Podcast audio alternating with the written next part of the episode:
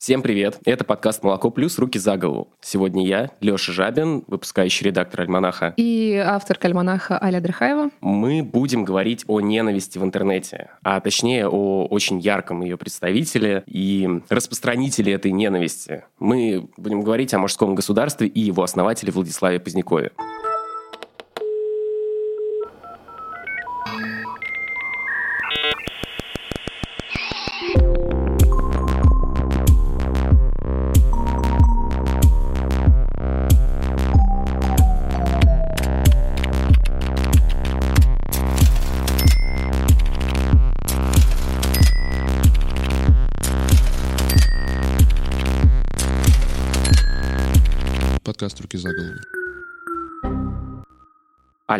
для номера «Патриархат» ты написала большой материал, и он даже был номинирован на редколлегию. Расскажи, как вообще появилась эта история именно как мужское государство, и кто такой Поздняков? А, мужское государство, если смотреть хронологически, появилось в 2016 году, и изначально это был небольшой паблик, который вырос а, из другого паблика, который называется, назывался про ш, про шлюх, получается.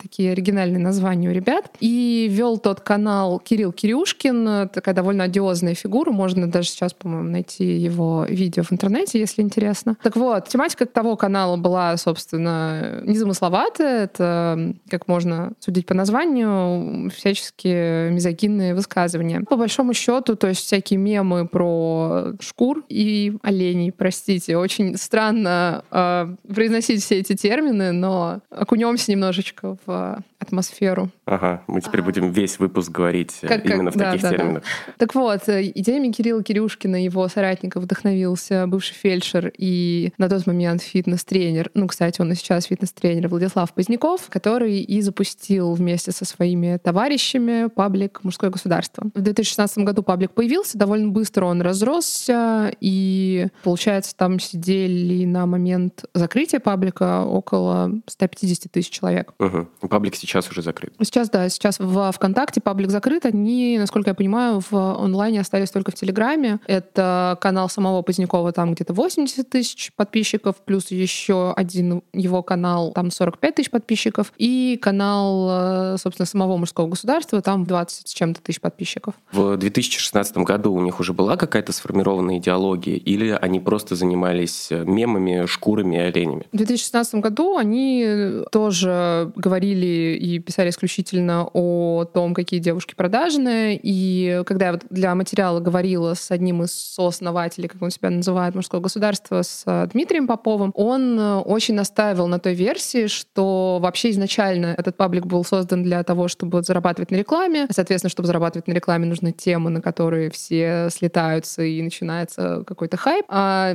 что это за тема? Конечно же, отношения, измены и все такое. Угу. Вот. То есть не было такого, что ребята увидели вот некое пустующее правое поле и решили его занять? Я за них ничего говорить не буду, ага. но со слов Дмитрия Попова, вот лично мне мы с ним по скайпу общались, он сказал, что это была исключительно коммерческая история. Угу. Что здесь особо не было никакого упора на идеологию, просто они увидели, что эти идеи очень хорошо привлекают молодых, активных и, возможно, платежеспособных ребят. Получилась история про то, то, что эта вот коммерция обернулась действительными последствиями для конкретных людей. И коммерция стала ненавистью к женщинам буквально. А, мне кажется, здесь как раз важно, как бы мне не, не, не хотелось этого делать, а, обратиться к личности Владислава Позднякова, потому что мне кажется, что когда он увидел, что это действительно привлекает людей, что создается некое сообщество, то он почувствовал себя таким всемогущим вершителем судеб, в общем-то, и это неплохо вскормило его ЧСВ, как говорят uh-huh. в этих ваших интернетах. Тут скорее не коммерческая история это зарастила, а то, что это находилось и находится в руках у человека, который, кажется, на все готов ради славы, там, власти, популярности, известности, и лишь бы что-то говорили. А, и вот он увидел, что это работает, вот эта травля, потому что на тот момент э, травля была, скажем так, безадресная. Она была просто про всех женщин и про тех мужчин, которые якобы склоняются перед женщинами и выполняют их желания, вот э, те самые олени. И да, насколько я знаю, опять же, вот от одного из э, членов мужского государства было такое развлечение, когда парни просили проверить своих девушек, и кто-то из э, ребят писал им, потом это выкладывал, соответственно, на обсуждение. Были такие зачатки того, что вот мы видим сейчас, я так понимаю. Опять же, к этому привело исключительно то, что во главе стоял человек, который, ну, не знаю, насколько умело, но, в общем, направлял вот эту вот кипучую деятельность э, в то русло, в которое направлял. Ну просто это, если мы отрываемся от этой коммерческой части, то это очень похоже на риторику инцелов. Вот эта вот обиженность, озлобленность такая, типа, очень детская. Вот тут я с тобой не соглашусь, потому что если вот, да, с самими МГшниками говорить и упомянуть слово инцел, они ужасно сердятся, но это как бы фиг бы с ними. Потому что они считают себя чадами. Тут еще интереснее, потому что они-то могут считать себя кем угодно, но они скорее больше если брать какой-то зарубежный аналог, они похожи на вот это движение, которое называется «Мужчины, идущие своим путем». Вот, да, «Men going their own way» больше похоже на них, потому что если инцелы оперируют такими понятиями, как эти таблетки красные, черные, и считают... Ну, то есть главная мысль инцелов в чем? В том, что они лишены в этом мире секса, а, который вообще-то положен им по праву рождения. У МГшников такой вопрос вообще не стоит, потому что для них не столь важен секс э, как таковой, то есть они на нем не циклятся. Для них, э, как ни странно, важно то, чтобы мужчина был свободен свободен от навязываемых ему правил поведения. То есть от патриархальных мужчина должен, а, мужчина должен служить, мужчина должен обеспечивать а, и все такое прочее. Поскольку МГшники видят в этом не патриархат, а матриархат, они считают, что мужчина всем должен, потому что женщины так придумали, и вроде как им это выгодно, то они выступают против этого. И что интересно, когда я общалась в ВКонтакте с 19-летним, по-моему, участником МГ, у него была такая четкая мысль, что я не хочу жениться, понарожать детей и потом лежать на диване. Я хочу стать э, самостоятельным, я хочу быть э, состоявшейся личностью, и мне вот это вот все не нужно. Ну, то есть это получается наоборот больше история про наличие выбора и свободы от патриархального общества.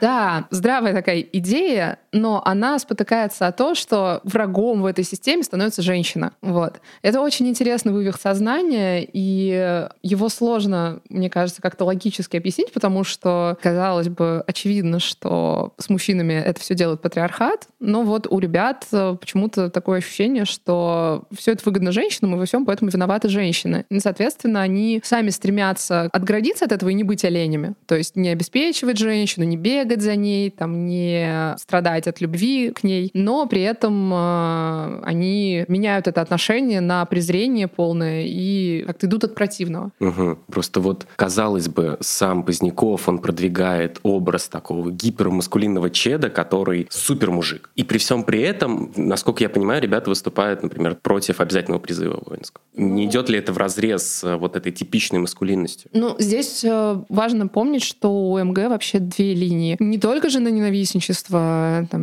мизогиния и прочий э, бред, но и противостояние государству. То есть МГшник — это еще и лютый оппозиционер. А поскольку призыв — это исключительно такая государственная история, то эти парни, они говорят, что мы ничего не должны государству, поэтому до свидания. Вот. И получается, что вся их маскулинность, по большому счету, у них даже был манифест, его сейчас нет. Был на странице Позднякова манифест МГ. А в нем мужчина — это такой домостройный хранитель своей семьи, семьи. Это интересно, он не добытчик, потому что Женщина, он не олень. Да, он не олень, но при этом он глава семьи, все происходит так, как он хочет, и он полностью все контролирует. Да, но при этом не служит, и при этом женщина тоже работает, если у него есть семья, потому что вот он не содержит. И мне кажется, что очень интересно, что вообще это, если как бы забыть, э, что это за люди, забыть, что они делают, это звучит довольно здраво, да, что мужчина там действительно не должен никого обеспечивать и не должен идти там терять два года в армии просто потому, что он мужчина. Но у нас на нашей российской эгоистской почве почему-то это все превращается исключительно в омерзительные сливы и препирательства с феминистками по поводу того, кого больше ущемили. Угу. Мужчин, видите ли. Ну вот как раз-таки в этом и видно очень их ущемленность, как они сами себя ощущают. Вот в этом я вижу схожесть с инцелами. Угу. Именно в обиженной такой позиции на мир. В этом смысле МГшники, они, с одной стороны, немножечко более агрессивные, потому что они мнят себя маскулинными ребятами, а инцелов считают тряпками. Но, как мы знаем, э, инцелы вообще-то намного более опасны. В этом смысле МГшники, конечно, в своей ущемленности не такие радикальные, скажем так. Еще я в своем тексте об этом говорю. Есть ведь двачеры, такая некая субкультура. И что забавно, у двачеров с МГшниками тоже терки. Да, потому что как раз-то здесь двачеры считают МГшников как раз обиженками и приписывают им, э, в общем-то, любовь друг к другу. Что раз вы не любите женщин, то, в общем-то, любите друг друга, и ничего вам не мешает. Я не знаю, как сами МГшники к этому относятся, но когда я спросила об этом у Позднякова, он сказал, что он ничего против не имеет. Пусть смеются.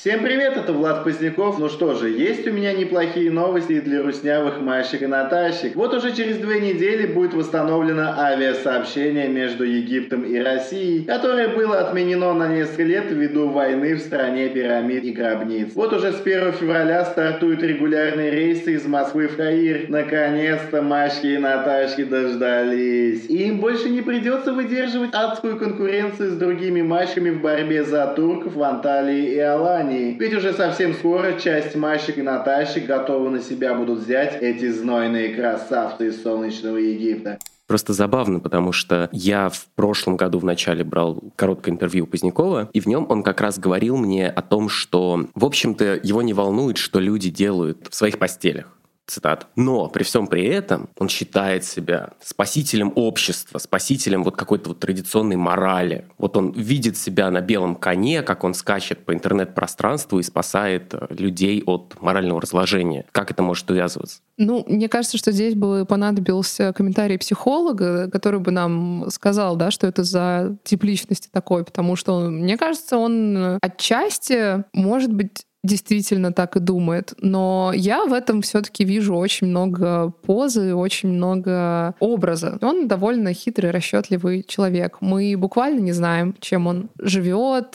что он делает, потому что по его странице, во всяком случае, раньше, я, честно говоря, давно туда не заходила, было понятно, что много путешествует, много чего видит. Вряд ли он там плюется на улицах в Европе, когда видит, как кто-то идет за ручку. Совершенно точно нет. Он себя ведет как цивилизованный человек, он, скорее всего, нормально общается со всеми. Ну, вот у него есть такой медиаобраз, который помогает ему, я думаю, зарабатывать как э, деньги, так и какое-то там социальные очки. Вот, поэтому я бы не говорила о том, что он прям себя кем-то мнит, он создает себе, да, некий публичный образ борца с, не знаю, западной заразой, борца за наши скрепы. Но при этом, да, он отстраивается еще от государства и говорит, что а вот как бы вот с русачками мы вообще тоже ничего общего не имеем. Давай объясним, кто такие русачки в их терминологии. Ну, русачки — это, в общем-то, те же самые олени, просто здесь уже с ярко выраженной национальной чертой, что это вот некое свойство именно русских мужчин. Аморфность, такая безволие полная и подчинение вообще всем невзгодам. И они как раз-таки хотят продвигать вот идею, что русачок — это плохо, русачок — это как ватник. Да, да, да. А, и здесь они, насколько я знаю, часто ставят даже в пример кавказских парней. Смотрите-ка, кавказские парни берут замуж только своих, и никто ничего не говорит. Все говорят, что молодцы, хранят свою культуру, или там кавказские парни не терпят э, всякой фигни. А вот э, русачки терпят. С русачками можно делать все, что хотите. И они, получается, так отстраивают русачков языков и больше тяготеют к традиционным обществам. Собственно, поэтому они там, когда у них был ребрендинг, они стали НАП, это, собственно, национализм и патриархат. Я так понимаю, что да, для них э,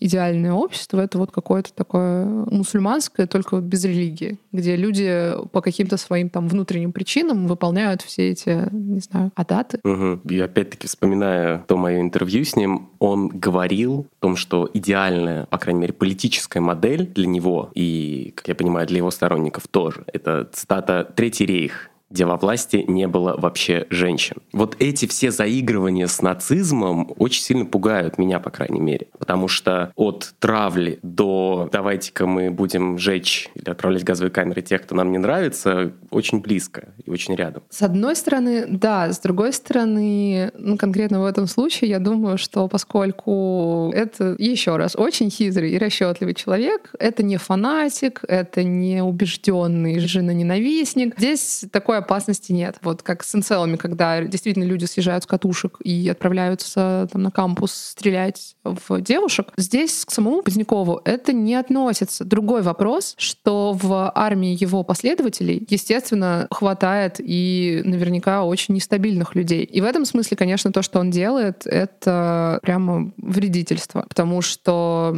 ну, вот этот хейт, который он нагнетает, он действительно может кого-то подтолкнуть и каким-то насильственным действием, хотя бы по отношению там, к собственной партнерше. А давай вот как раз опишем какого-то типичного представителя, последователя вот, мужского государства. Когда я только начинала работать над текстом, мне хотелось верить, что типичный МГшник — это такой хикан, который никуда не выходит, такой засаленный весь, неприятный, и, в общем-то, туда ему дорога. Ну, в итоге лично я встречалась с одним из них и с некоторыми пообщалась в ВКонтакте, и я поняла, что, во-первых, сложно составить какой-то усредненный портрет, а во-вторых, это, ну, самые обычные парни. И тот, с кем я встречалась лично, это Дима Грозный. Вообще заподозрить, что у него могут быть какие-то проблемы в отношениях, очень сложно. Дочь не человек, э, который постесняется там, подойти познакомиться или что-то такое. И я так понимаю, если там посмотреть даже на фотографии со всяких сходок, это, скажем так, не инцелы у которых очень много претензий, например, к собственной внешности, и почему они, собственно, считают, что они находятся на обочине вообще праздника жизни. Здесь МГшник — это все таки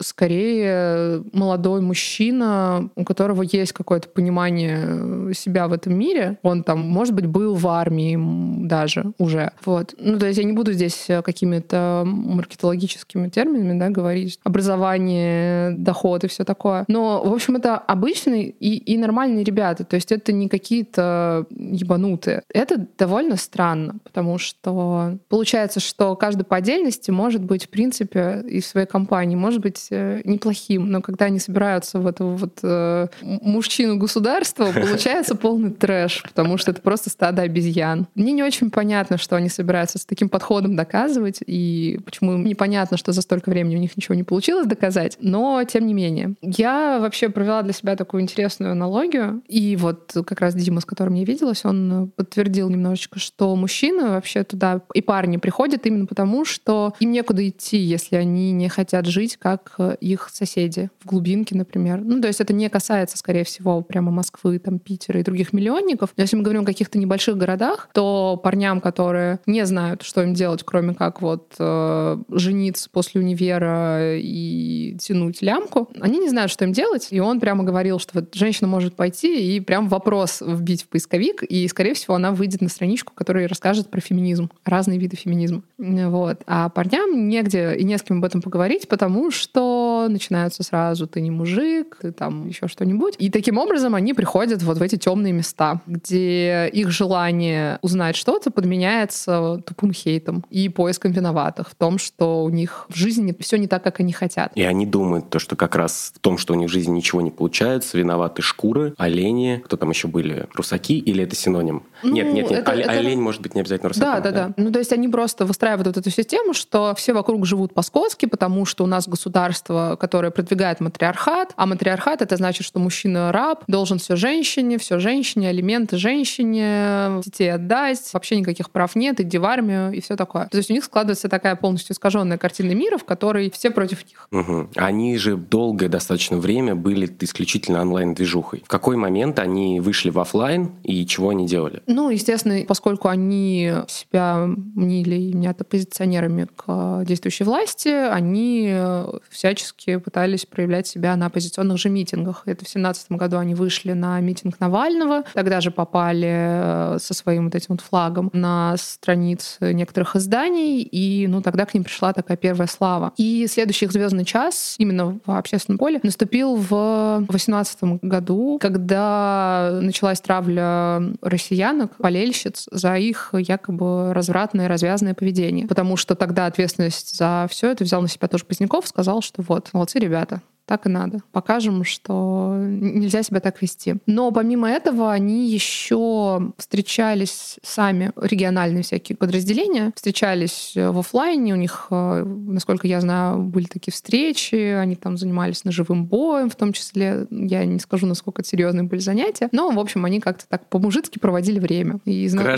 знакомились друг с другом. Да, и мы знаем, что одна такая тусовка привела к плачевным последствиям в Хабаровске, да, где ребята так сдружились, что решили идеи воплотить в жизнь, идеи национализма, и почему-то ограбить торговца на сваем. Но, в общем-то, в группу внедрилась ФСБ, и все это закончилось, не успев начаться. А ребята, соответственно, оказались, да, в СИЗО. И после этого началось э, некое вот это вот дело на Позднякова. Потому что, когда я с ним разговаривал, он пытался мне объяснить, что вообще уголовное дело на него не связано с э, тем, что он возбуждает ненависть ненависть, что он производит ее тоннами. Он пытался мне объяснить, что, мол, потому что паблики как бы оппозиционные, и у них как бы антипутинская риторика, поэтому они попали в объективы ФСБ и заинтересовали их. Да-да, старый, старый добрый Поздняков, узнаю его. Ну, учитывая, что от хабаровских ребят он прямо открещивался, сказал, что я вообще про это ничего не знал, хотя, опять же, говорили, что он в группе в этой состоял, все прекрасно видел, знал. Нет, конечно, интерес к нему был связан исключительно с его текущей деятельностью по разжиганию ненависти, потому что как оппозиционер он точно никого не волнует.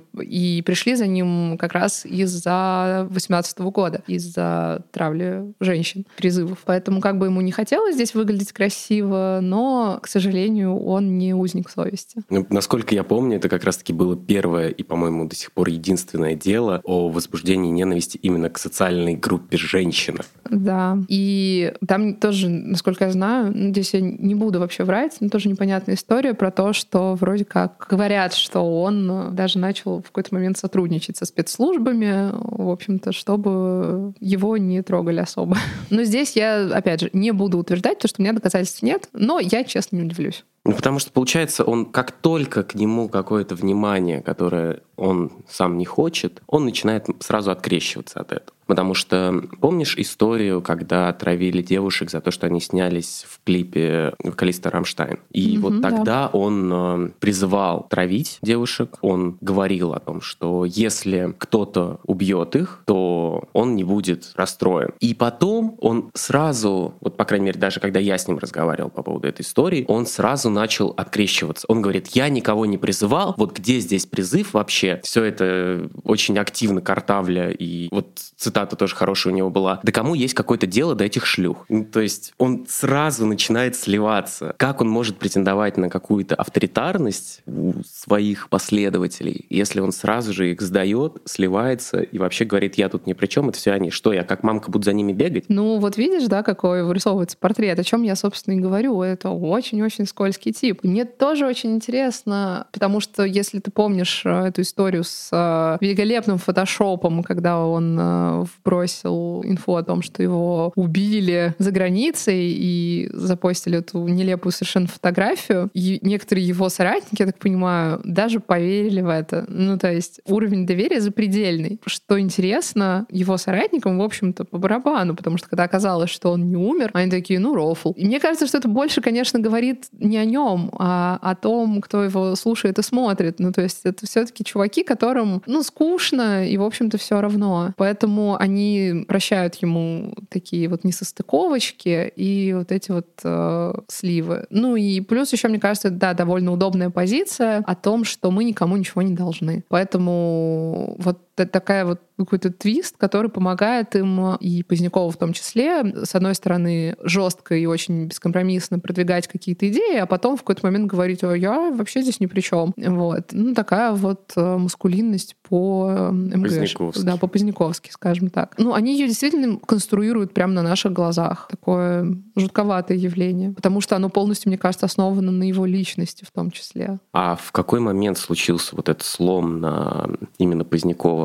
На авторитарность некую этого движения. Если, опять же, верить, чего бы я не стала делать, Дмитрию Попову, который утверждает, что в 17 году, после того, как к ним пришла первая слава, Поздняков почуял денежки и э, начал забирать всю власть в свои руки, то вот примерно тогда. Но я бы, наверное, не утверждала. Мне кажется, что это изначально была довольно авторитарная история, и человек э, с настолько раздутым ЧСВ, он вряд ли планировал делиться с кем-то влиянием, там, властью и прочее. Это его медийная площадка, и он на ней кайфует. Он не будет ни с кем делиться. У него там есть какие-то приспешники, которым он, у них, как это называлось, во ВКонтакте у них были эти конференции. Там люди, которые проходят какие-то проверки. Но в целом, как бы это изначально был проект с его лицом.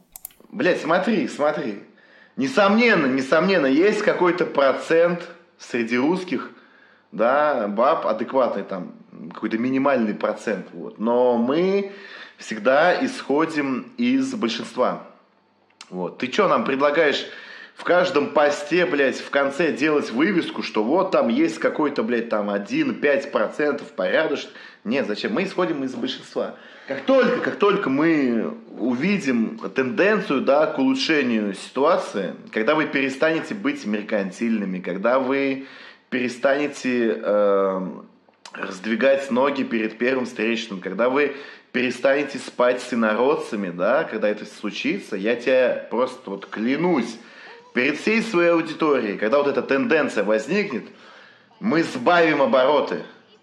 Я тебе просто отвечаю, но что-то мне подсказывает, что эта, блядь, тенденция не возникнет никогда, нахуй. Насколько это вообще жизнеспособная история, учитывая, что сейчас, как я понимаю, они скрыли вообще, сократили всю свою офлайн деятельность и занимаются только там, дианоном, травлей, мемами? Сложно сказать. Они в какой-то момент вообще превратились в такую группку реагирования на действия фем-активисток. Вот. То есть все, что они делали, было связано исключительно с тем, что сделали феминистки. Моментально какая-то реакция появлялась.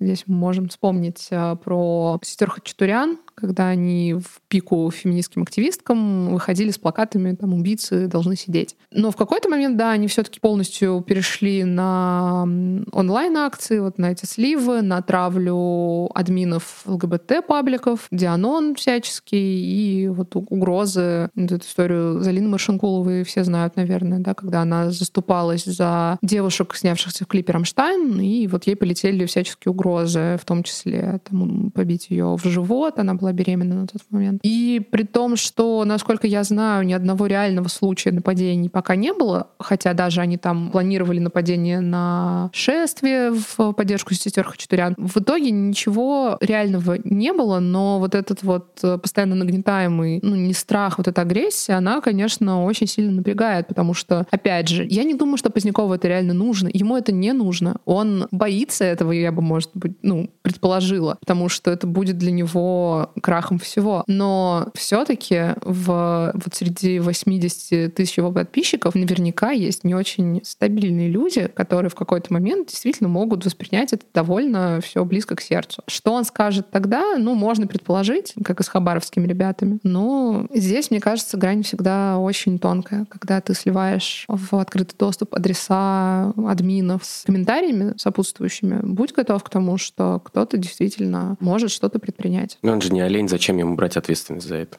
Да, позиция такая. Позиция ровно такая, что я там не папа, им, э, я не, как бы, не имею к этому отношения. Вот.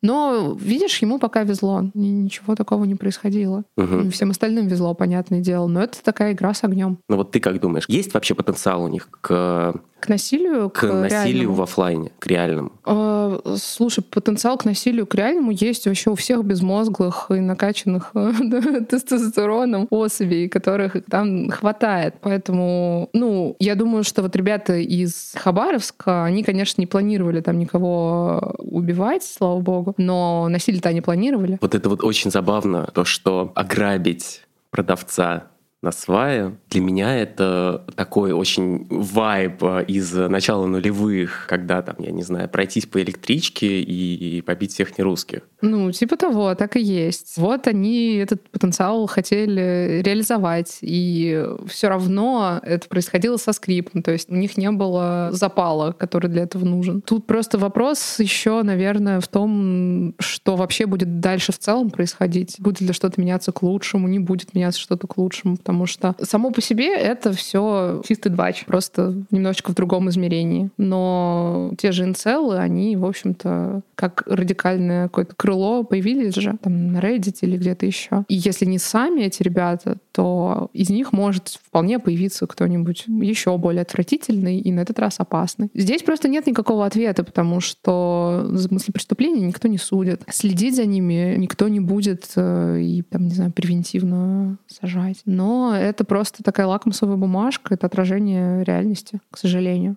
А схождение на нет их активности началось после того, как их паблики начали блокировать? Или после того, как на Позднякова завели дело, и он уехал из России? Я думаю, что это даже больше связано просто с тем, что он уехал из России. Даже не с делом. Вот. Просто он уехал из России, у него, видимо, какие-то там свои другие дела, и поддерживать оттуда здесь что-то в том состоянии, в котором оно было, ну, он то ли не хочет, то ли не может, то ли боится, это непонятно. Вот. Поэтому Поэтому я не могу с уверенностью сказать, что активность сошла на нет, потому что, опять же, у них есть эти региональные подразделения, которые, скорее всего, остались примерно в том же виде. Там, те же ребята тусуются. Но что там происходит, может быть сплошной рофл, как они любят. Ну просто вот учитывая, что да, они дианонят, да, они травят, но на данный момент, по крайней мере, эта деятельность не выходит э, за рамки интернета. Не выхождение этой деятельности, с одной стороны, это, конечно, хорошо, потому что, спасибо, никого не бьют, не убивают, но не добавляет серьезности движения. Это действительно получается какой-то один большой рофл, а ГГ его убили, а ГГ вот тут э, Фемки и Олени что-то понаписали. Да, так и есть. Так и есть. Это, ну, мне кажется, это, в принципе, логично для любого там движения, да, у которого нет определенной цели, есть только хейт, там и вот какие-то лулзы. Ну, такое вырождение, потому что, ну, сколько можно гыгать? Э, потому что в идеальном мире они должны были бы прийти к тому, что они в ту сторону воюют, условно, и начать думать о чем-то еще. И в моем интервью с Димой Грозом, которое вообще-то продолжалось, по-моему, часа четыре, он сам приходил к довольно таким провокационным для себя вещам. Если человек берет себе за труд задуматься, а что же действительно не так в этом во всем, то он э, там с помощью интернета может к чему-то прийти пути. Но когда он окружен людьми, которым действительно кроме ГГ ничего не нужно, то это все просто продолжается по кругу. Тут просто вопрос, что я не думаю, что туда приходит новая кровь какая-то. Я не думаю, что сейчас они так интересуют молодых ребят. Потому что они как-то выпали из э, широкого медийного поля? Скорее наоборот, потому что они пришли в широкое медийное поле и выглядят там клоунами. Мне кажется, что это скорее связано с этим, потому что это ну, довольно жалкая история. Потому что когда это было там сообщество общество, куда требовалось, не знаю, какая-то проверка, чтобы попасть в их ряды, туда не сразу пускали. Ну, то есть такой, не знаю, больной аналог какого-то мужского вот клуба. Это да. А сейчас это такие жалкие паблики, где кто-то что-то кукарекает. Вот. И я надеюсь, что да, совсем юным парням есть чем заняться и без этого, и они лучше пользуются интернетом, чем их более старшие предшественники. Поэтому и получается, что вот 150 плюс тысяч подписчиков МГ — это сейчас еле-еле 28 тысяч у телеграм-канала сейчас. То есть люди действительно приходили туда не за идеологией, не за лидером, не за ответами на какие-то вопросы, а за гэгами, за мемами. Да, и за тусовкой, я думаю, просто почувствовать, что вот они не, не одни такие. И мне очень интересно, на самом деле, не те, кто там остался, а те, кто оттуда ушел. Мне кажется, что это вообще была бы очень интересная тема для какого-нибудь там материала Лунгрида. Я был в мужском государстве, и я ушел оттуда. Вот. Эта фаза закончилась. А я уверена, что такие ребята есть. Вот. Мне очень было бы интересно послушать, что они вообще думают по этому поводу, когда они там, не знаю, у них открылись глаза на что-нибудь, например. Я еще вижу какое-то количество вот обычных ребят, которые э, не увлекаются особо идеологиями. Они не там, пытаются разобраться в политическом устройстве там, той же России или в каком-то мироустройстве. Они видят гэги, они видят какие-то темы, которые их как бы задевают. Ну, то, что стандартный пост в Телеграме Позднякова — это какая-то русская девушка приезжает в Турцию, там что-то постит э, с местными мужчинами, и по этому поводу начинает разжигаться огромное количество, там, даже не гэгов, а именно ненависти. Это очень понятно вот такому обычному там, среднестатистическому пацану. И за счет того, что вот это вот очень понятное какое-то низменное чувство, они привлекают к себе новых людей, как мне это видится. И вплоть до того, что когда в каких-то там, московских гостиных начинаешь шутить про МГ и Позднякова, некоторые очень серьезно реагируют и говорят, типа, а что такого? Ну, типа, правильно все делают. Слушай, я даже слышала какие-то истории или читала на каких-то форумах, когда женщины писали, что мой муж нашел эти паблики и вот считает, что все там правильно пишут. Это же кошмар, что мне делать? Опять же, это говорит об уровне самосознания и образования этих людей, потому что, очевидно, у них есть э, недовольство своей жизнью, у них есть вопросы к тому, что они видят вокруг, у них есть вопросы к себе. И почему-то лучшее, что они могут придумать, это наткнуться на подобные мемы и решить, что а вот она и причина. И если это может быть еще понятно для там, парней, которые учатся в школе, на первых курсах института, непонятно, как это работает для взрослых мужчин, но тем не менее. Просто имеет ли смысл здесь говорить о том, что приходят новые люди? Они же просто подписываются и смотрят эти мемы, как на, ну, как бы 100 других таких же пабликов, в которых сейчас, кажется, тоже пруд пруди, в том же Телеграме, наверное, да, потому что, насколько я знаю, очень многие активисты, активистки требовали забанить паблики, эти группы. Вконтакте заблокировали. Во Вконтакте, да, заблокировали, но в Телеграме не трогают, при том, что блочат какие-то другие там просветительские условно группы, мужское государство почему-то не трогают. Но это не новые люди, это новые подписчики. Угу. То есть, опять-таки, это просто мемы. Да, это просто мемы. И, опять же, эти мемы, они влияют на повседневную жизнь. Потому что вот если женщина замечает, что ее муж это читает, и его отношение меняется, потому что он находит там ответы на свои вопросы, это уже как бы прямое влияние на жизнь. Нельзя сказать, что это просто мемы, вот, э, и они не несут никакого вреда. Нет, несут. Но и каким-то там амбициозным заявлением Позднякова это тоже не соответствует, потому что, ну,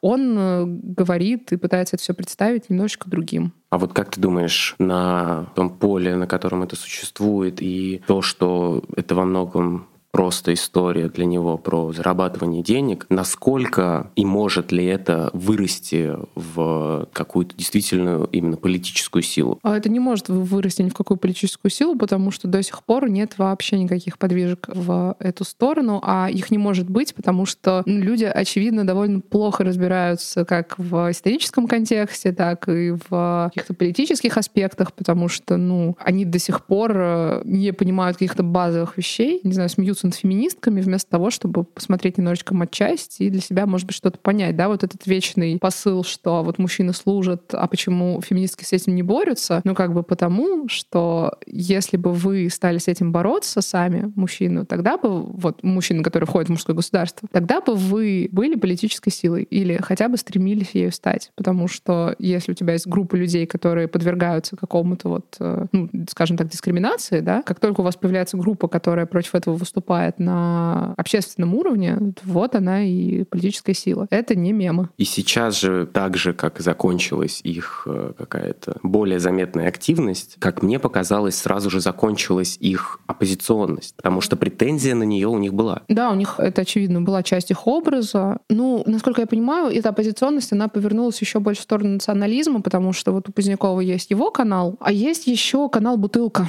И вот в своем канале он продвигает всю ту же повестку со шкурами и там, Наташами, прости господи. А в канале «Бутылка» он как раз рассказывает про то, как русских людей ущемляют, ну, рассказывают про отвратительных мигрантов и про преступления, которые они совершают. Ну, то есть в это выродилась, в общем-то, и оппозиционная повестка. Хотя я уверена, что если у него там будут продолжать брать интервью, он везде будет говорить, какой он там враг Путина, самый первый. Но как часть именно какого-то публичного образа, ну, я думаю, да, с тех пор, как они там выходили на митинги и прочее, конечно, поутихло. Ну, это просто бесконечно забавно, потому что даже в ссылке на этот телеграм телеграм-канал стоит четыре цифры, две из которых 14, а другие две 88. И это, не знаю, насколько это повод для уголовного дела, но это повод очень сильно напрягаться, мне кажется, существованием их. Знаешь, если ему было, если бы ему было там лет 13, я бы сказала, что это повод для разговора с батей. А сейчас это повод для психотерапии. Но давайте будем как бы реалистами. Человек не дойдет до психотерапии примерно никогда. И вот это все заигрывание с Рейхом, с Гитлером и прочее, это все такое затянувшееся детство человека. Он, конечно, может делать вид, что не испугался, но поскольку никто не знает до сих пор, где он, что он делает, он испугался. Очень забавен инфантилизм его, как он не может принять ответственность за сторонников, и к тому, что ты говоришь про то, что это все очень детское такое, и шутки детские, и рофлы детские, и темы очень подростковые, что, может быть, действительно человек просто не смог вырасти а... или создал себе такой образ. Ну вот это отчасти скорее да, потому что он... Я, я просто не буду здесь никаких, естественно, там, диагнозов озвучивать, я не психолог, но да, похоже, что он застрял где-то вот в каком-то детстве, поэтому у него такой хороший коннект с мелкими ребятами. Он хорошо чувствует, что им хочется услышать, эти смешные всякие вещи. Ну, то есть, когда у человека нет опыта, нет опыта в жизни, то, в общем-то, он э, примерно так и думает. Но мы не будем забывать, что он все-таки взрослый мужик, у него есть еще один источник заработка, он фитнес-тренер, но он, во всяком случае, точно продает свои какие-то онлайн-курсы. Отчасти это все и образ для того, чтобы продвигать, в том числе их. Сережка К донатит 500 рублей, присылает ссылку и говорит, привет, Влад, что скажешь об этой крошке? Блять, еще кро крошка нахуй. Назвал ее, блядь. Что говорит о том, что перед нами латентный куколд. Крошка, блядь. Шкура нахуй. Шикса. Шлюха. Крошка, блядь. Ебанулся. Ой, давай не начинай, ты в некоторых своих статьях пишешь слово девушки вообще. Раз кидай такие статьи. Я где-то могу на автомате реально написать, я э, тогда исправлю. Но что-то я не помню, чтобы я писал. Ближайшее что я видел. Да? А? Ладно, нахуй. Ой, блядь, помолчи нахуй немножко. Спасибо, что дослушали до конца. С вами были участники «Молоко плюс». Аля Дерхаева. И Леша Жабин. Ставьте нам оценки в приложениях, комментируйте, слушайте на всех удобных платформах. В этот раз мы записывались в студии «Норм». Большое им спасибо, что приютили нас. У них тут очень мило. Это правда. «Молоко плюс» существует только благодаря поддержке наших подписчиков на Патреоне. Подписывайтесь. Без вас мы не можем делать наши журналы, подкасты, вести наши соцсетки, выпускать мерч и в целом дальше развивать наш проект. Для патронов мы делаем отдельные выпуски и выкладываем их раньше. А еще подписчики могут выбирать темы будущих выпусков. Ссылка будет в описании. Всем пока. Пока.